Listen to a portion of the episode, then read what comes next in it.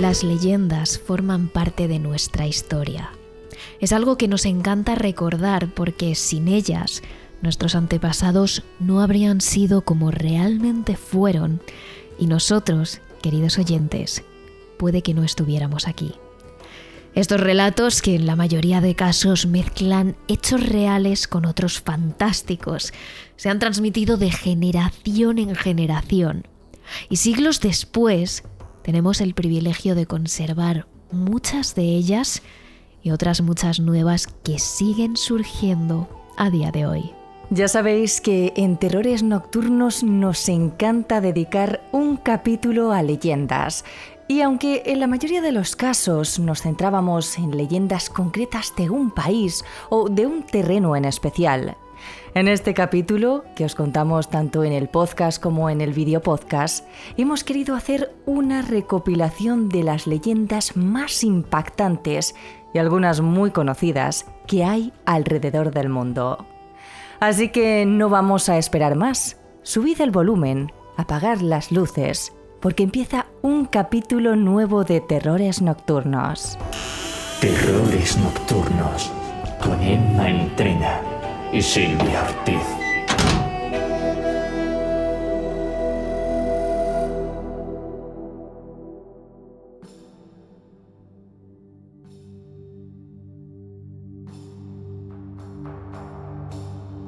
La leyenda del chupacabras.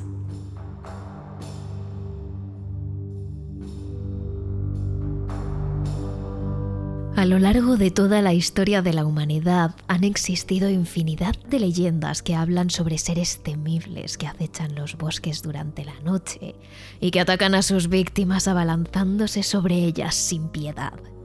Pero quizás una de las figuras más conocidas a lo largo del mundo y que encaja perfectamente con esta descripción es la del chupacabras, un ser monstruoso que desde hace décadas se dedica a atacar al ganado de muchas familias, absorbiendo hasta la última gota de sangre de sus víctimas. Aunque la descripción de este ser ha ido cambiando a lo largo de los años, se le suele describir como una criatura muy grande, cuyos ojos gigantes y muy oscuros, en ocasiones con un tono rojizo como la sangre, se iluminan bajo la luz de la luna, dejando ver una criatura realmente aterradora. La primera vez que se habló de este ser fue a mediados de los 90, concretamente en Puerto Rico, fue Madeleine Tolentino la primera persona que dijo haber visto al chupacabras. Lo describió como una criatura extraterrestre que cruzó frente a su ventana en plena noche. Tolentino pudo ver sus grandes ojos como los de un alienígena y su cara, algo parecida a la de un reptil, con pinchos afilados que iban desde la parte baja de su cabeza hasta el final de su cola. Este primer avistamiento, en 1995, hizo que a partir de ahí las denuncias sobre esta criatura terrible se extendieran por México y por más zonas de Latinoamérica, el sudoeste de Estados Unidos e incluso China, haciendo de la leyenda del chupacabras un temor a nivel mundial. No mucho tiempo después, más detalles sobre esta bestia permitieron a los ciudadanos hacerse una idea más clara sobre cómo era. Decían que era una criatura bípeda, que caminaba sobre dos patas. En ocasiones se decía que rondaba el metro veinte de altura, pero otros decían que superaba el metro cincuenta. Tenía unas garras largas y puntiagudas, tanto como las púas que tenía a lo largo de la espalda. En solo el primer año desde su aparición oficial, digamos en 1995, se registraron más de 200 denuncias en Puerto Rico que habían dicho ver al mismísimo chupacabras. Este ser era el principal responsable de la muerte del ganado, el cual ni siquiera tenía tiempo de emitir ningún tipo de sonido, porque esta criatura se lanzaba sobre ellos y absorbía hasta la última gota de sangre dentro de su cuerpo. Pero con la llegada de Internet, a principios de la década de los 2000, los rumores sobre la apariencia de este ser cambiaron considerablemente. Con este nuevo cambio de siglo y la llegada de nuevas tecnologías, como Internet, llegó un nuevo chupacabras a la vida de muchos de los fanáticos de esta leyenda. Al parecer, ya no tenía esos pinchos puntiagudos a lo largo de la espalda, o esos ojos tan grandes como los de un extraterrestre. Tampoco esa apariencia de reptil. Ahora el chupacabras caminaba sobre cuatro patas y muchos le describían como un animal sin pelo en la piel, con rasgos similares a los de un perro. Pero su cambio de aspecto no hizo que perdiera credibilidad. Se podría decir que incluso al contrario, cada vez más gente de zonas más diferentes del mundo decía haber visto al chupacabras. Ante tal aumento del número de personas que decían haber visto a este monstruo, varios investigadores se pusieron manos a la obra a analizar si este ser era real o incluso si podía tratarse de una nueva especie de animal desconocida hasta la fecha. Por aquel entonces, un gran número de denuncias estaban en el estado de Texas, al suroeste de Estados Unidos. Así que los investigadores fueron a esas zonas para analizar los cadáveres de esos chupacabras que habían sido capturados o que habían muerto por causas ajenas. En un primer momento, efectivamente, como bien decía la leyenda, el chupacabras era tan horrible como las descripciones que se hacían sobre él. Un animal que caminaba a cuatro patas, sin pelo, demacrado y con la piel llena de heridas o de quemaduras que hacían que su aspecto fuera todavía peor. Ante tal descubrimiento, los investigadores decidieron tomar una muestra del animal para ver si se trataba realmente del chupacabras. Pero lo que se encontraron fue muy diferente. Al parecer estas bestias no eran monstruos, eran animales mucho más corrientes y conocidos por todos nosotros. Se trataban de perros, coyotes o mapaches e incluso en un caso fue un pez. Pero el motivo por el que no se supo identificar a estos animales tan comunes a simple vista es porque ellos tenían sarna sarcóptica, provocada por ácaros y una enfermedad muy dolorosa que hacía que en el caso de los mamíferos pues estos perdieran el pelo, su piel se llenara de heridas y por consecuencia se vieran como otro tipo de animal de apariencia terrorífica. ¿Y qué ocurre con la marca que tenían la mayoría de animales víctimas del chupacabras? Bueno, al parecer todos ellos presentaban la marca de dos dientes afilados a la altura del cuello, que a más de uno le recordó a la conocida leyenda del conde Drácula, de la que luego hablaremos. Pues por lo visto, según los investigadores, los depredadores tienden a atacar directamente al cuello y morder a sus víctimas en esa zona para provocarles una hemorragia interna y así acabar con su vida de la forma más rápida posible. De ahí esas marcas de dientes en el cuello. A esto se le suma que cuando un ser vivo muere, su presión sanguínea se detiene y esto hace que el aspecto de las víctimas pueda llegar a confundir porque parecen mucho más delgadas y hay quienes creen que no tienen sangre. Entonces, llegados a este punto, ¿podríamos dar por extinguida la leyenda del chupacabras? Bueno, aunque científicamente y tal como os hemos contado, se podría decir que en cierto modo sí, a día de hoy sigue habiendo muchas personas que dicen haber visto al mismísimo chupacabras. Incluso hay gente que ha podido capturar a ese monstruo en vivo. De hecho, no hace falta indagar mucho en Internet para encontrar algunos testimonios bastante recientes de personas que han salido en las noticias para denunciar el ataque de un chupacabras en 2016, en el canal 23 de Chile, dedicaron un programa a hablar de esta criatura y recogieron el testimonio de Heidi Salas, una mujer de más de 50 años que junto a su marido cuenta cómo la noche anterior un extraño animal atacó a su ganado. El domingo 30 nosotros nos habíamos acostado muy temprano, o sea, relativamente temprano, tipo una, una y media. Todavía no nos quedamos dormidos como tipo dos y media de la mañana. Se siente mucho ruido de ladrido de los perros, ladraban mucho y lloraban muy fuerte, los tres perros. Entonces se levantó mi sobrina y me gritó que había gente arriba de los techos, que habían entrado a robar y que andaba gente arriba de los techos. Llegaron a pensar que se trataba de personas, porque las pisadas de esa cosa eran realmente pesadas. Pero cuando ella y su marido salieron fuera, se toparon con una especie de animal grande, oscuro, que parecía huir de ellos, pero que había atacado a algunos de sus animales.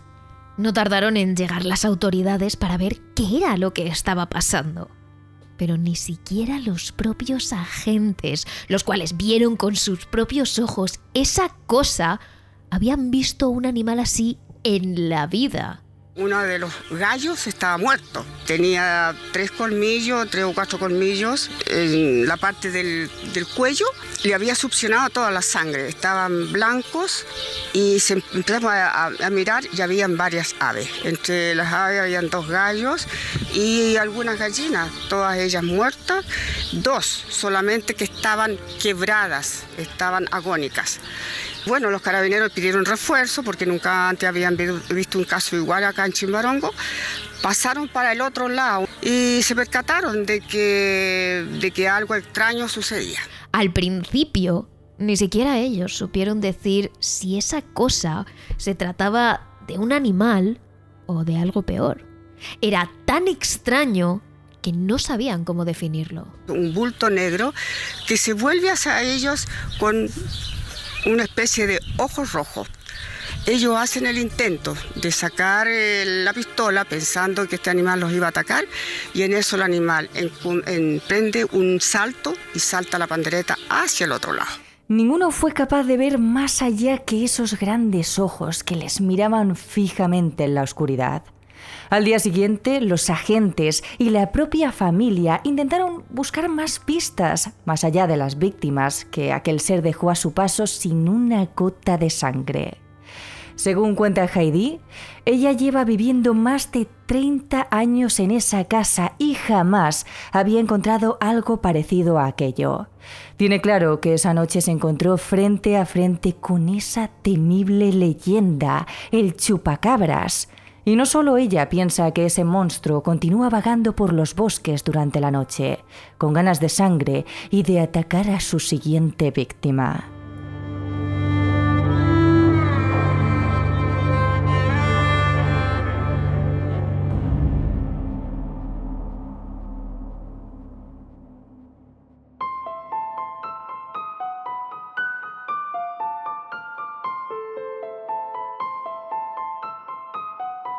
Los fantasmas de las catacumbas de París.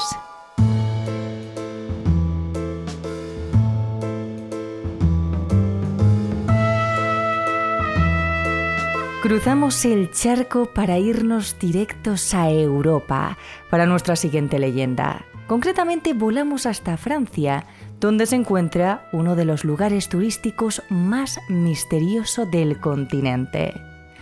Nada más llegar a la puerta de estos infinitos pasadizos subterráneos, una inscripción en la propia piedra del túnel nos advierte de lo que estamos a punto de visitar. Esta inscripción dice así, Detente ahí, aquí comienza el imperio de la muerte. Y es que a esta inscripción no le falta razón. Cualquiera que decida entrar debe ser consciente de que lo que va a ver y sentir es algo no apto para todos los públicos. Cientos, miles de calaveras humanas reales adornando los largos pasillos de las catacumbas.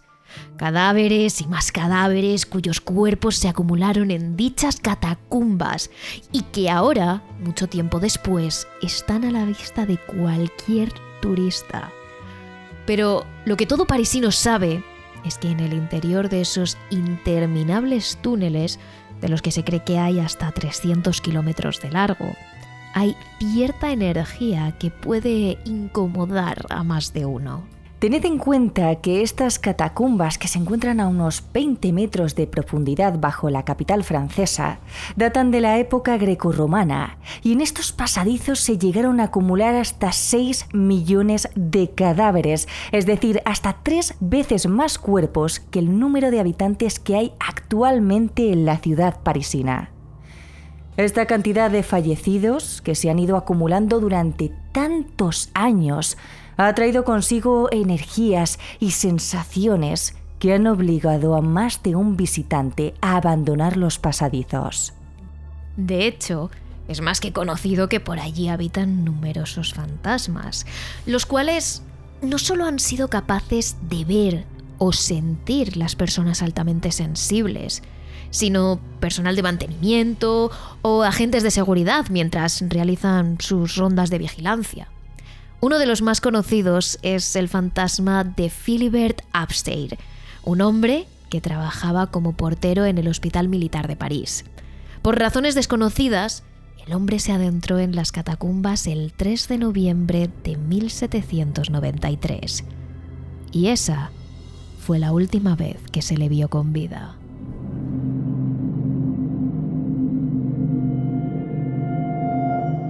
Al parecer el cuerpo de aquel pobre hombre no se encontró hasta 11 años después, por un equipo de inspección especializado que se adentró en las catacumbas por orden del gobierno para hacer un reconocimiento de la zona. De hecho, se reconoció a Filbert gracias a la ropa que llevaba y a un llavero que tenía colgado de su cinturón, una especie de amuleto que solía llevar siempre consigo. La principal teoría sobre su muerte fue que se perdió allí dentro y que jamás fue capaz de salir.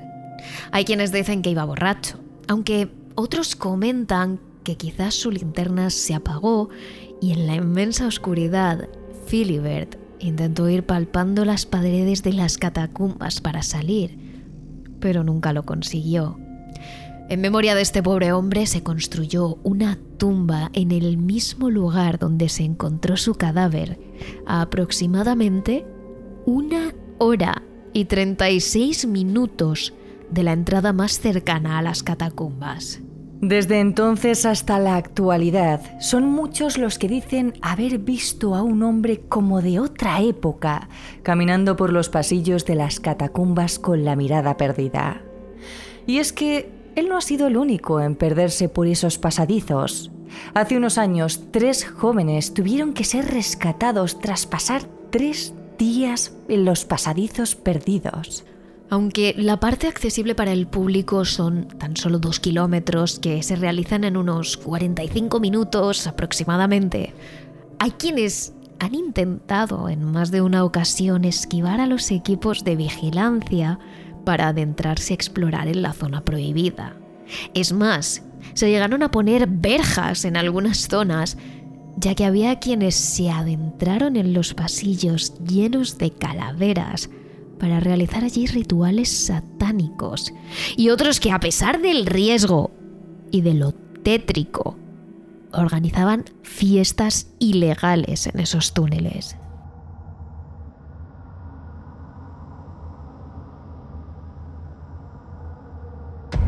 Pero más allá de los numerosos incidentes que se han dado en estos pasadizos, lo que sí se sabe, no solo en París, sino en toda Francia, es que la leyenda dice que las personas más sensibles a lo paranormal son capaces de sentir energías allí, abajo, e incluso las últimas horas antes de cerrar, se llegan a escuchar voces de personas por otro lado de los túneles, en zonas más profundas, que lo que pretenden es despistar a los turistas perdidos para conducirles a lo más profundo de los pasadizos y que terminen perdidos allí para siempre.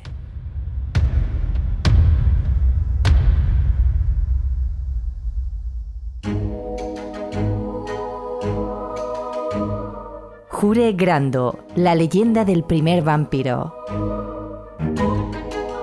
Seguro que todos vosotros habéis escuchado hablar de Drácula, el vampiro más famoso de la ficción, inspirado en el despiadado noble rumano Vlad Tepes, del que por cierto os hablamos en el capítulo 16 de nuestra primera temporada, tanto en plataformas de podcast como en YouTube. Pero son muy pocas las personas que saben que 200 años antes de que Bram Stoker publicara su célebre novela, ya había historiadores hablando de la leyenda de Jure Grando, el verdadero primer vampiro del mundo. Lo más interesante de esta leyenda es que los hechos paranormales se entremezclan de forma casi inseparable con los verdaderos hechos históricos. Las fechas, los nombres y los lugares son todos reales y han sido comprobados por historiadores, por lo que es muy difícil distinguir dónde acaba la historia con mayúsculas y dónde empieza la leyenda. Hay constancia histórica de que Jure Grando fue un campesino que vivió en Kringa, un pequeño pueblo de Istria, en Croacia, en la primera mitad del siglo XVII. De su vida se sabe más bien poco. Era un agricultor de lo más común, con esposa, hijos, con un trabajo corriente y con una personalidad más corriente aún. Al menos eso se creía hasta el año 1656, cuando Jure Grando muere por primera vez.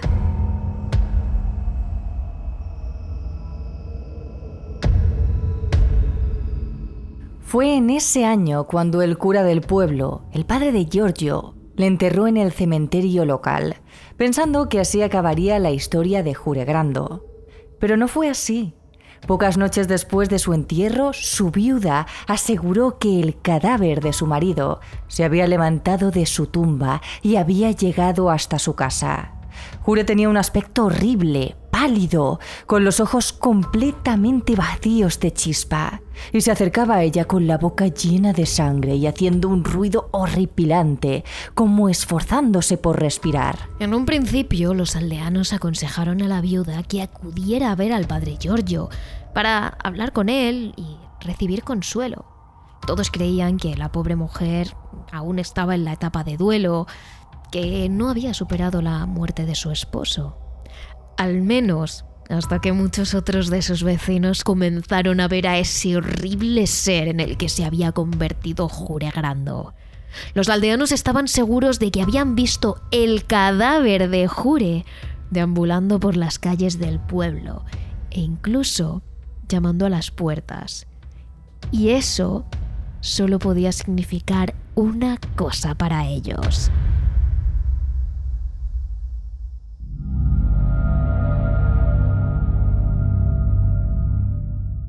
Según el historiador del siglo XVII, Johann Weichar von Balbasor, el primero en recopilar pruebas históricas de ese caso, la gente que vivía en el campo de la península de Istria creía en la existencia de unas criaturas llamadas Strigoi.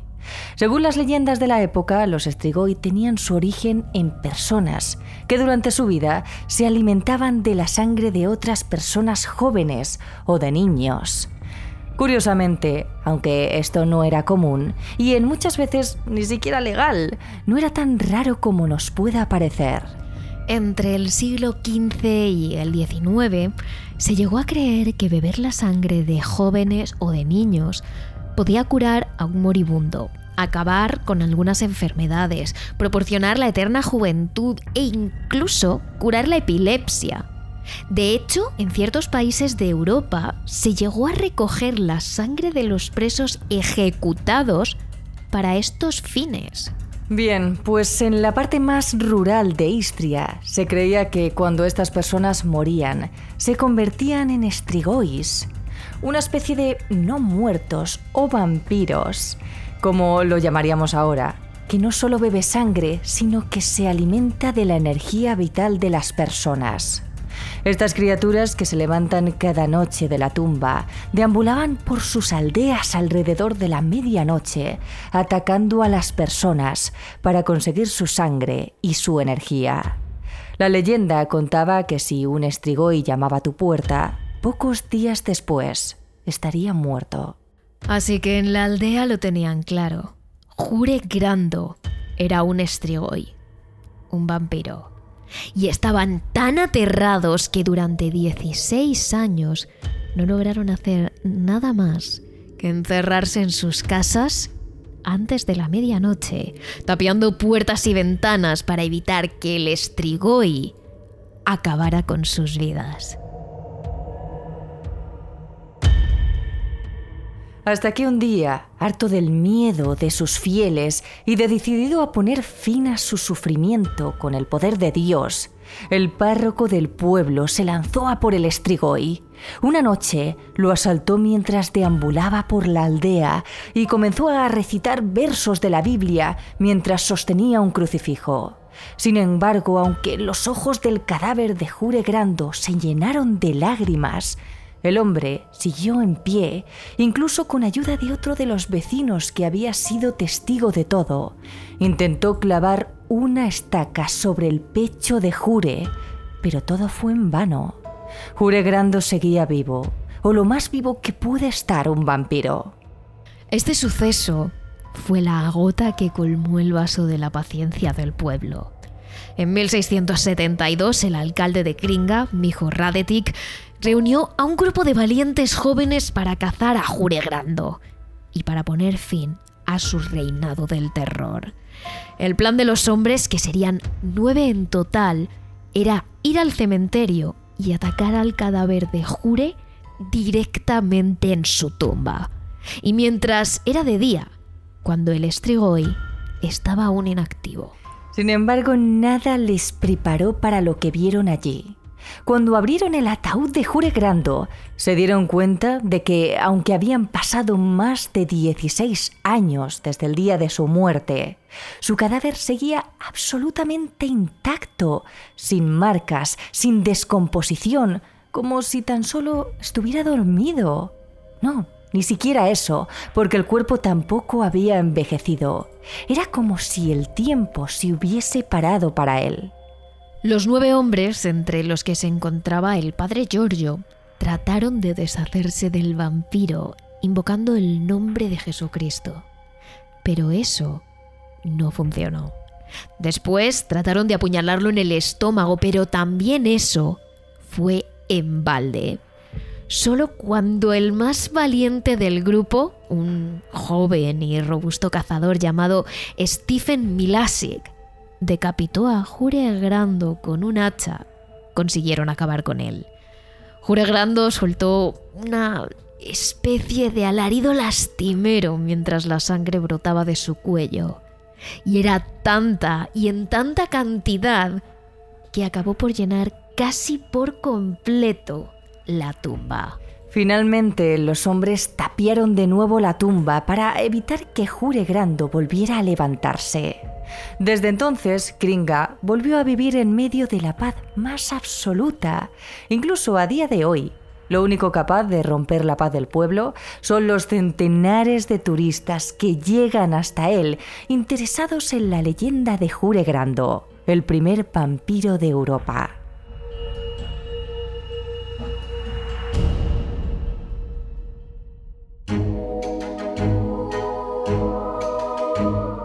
Y estas son algunas de las leyendas más aterradoras del mundo. Pero si queréis escuchar la leyenda de uno de los lugares más oscuros de Europa y por el que miles de personas cruzan cada día, el jueves en nuestro canal de Patreon, en iVoox y en Spotify tendréis un capítulo extra sobre la historia oscura y los fantasmas del puente Carlos de la ciudad de Praga.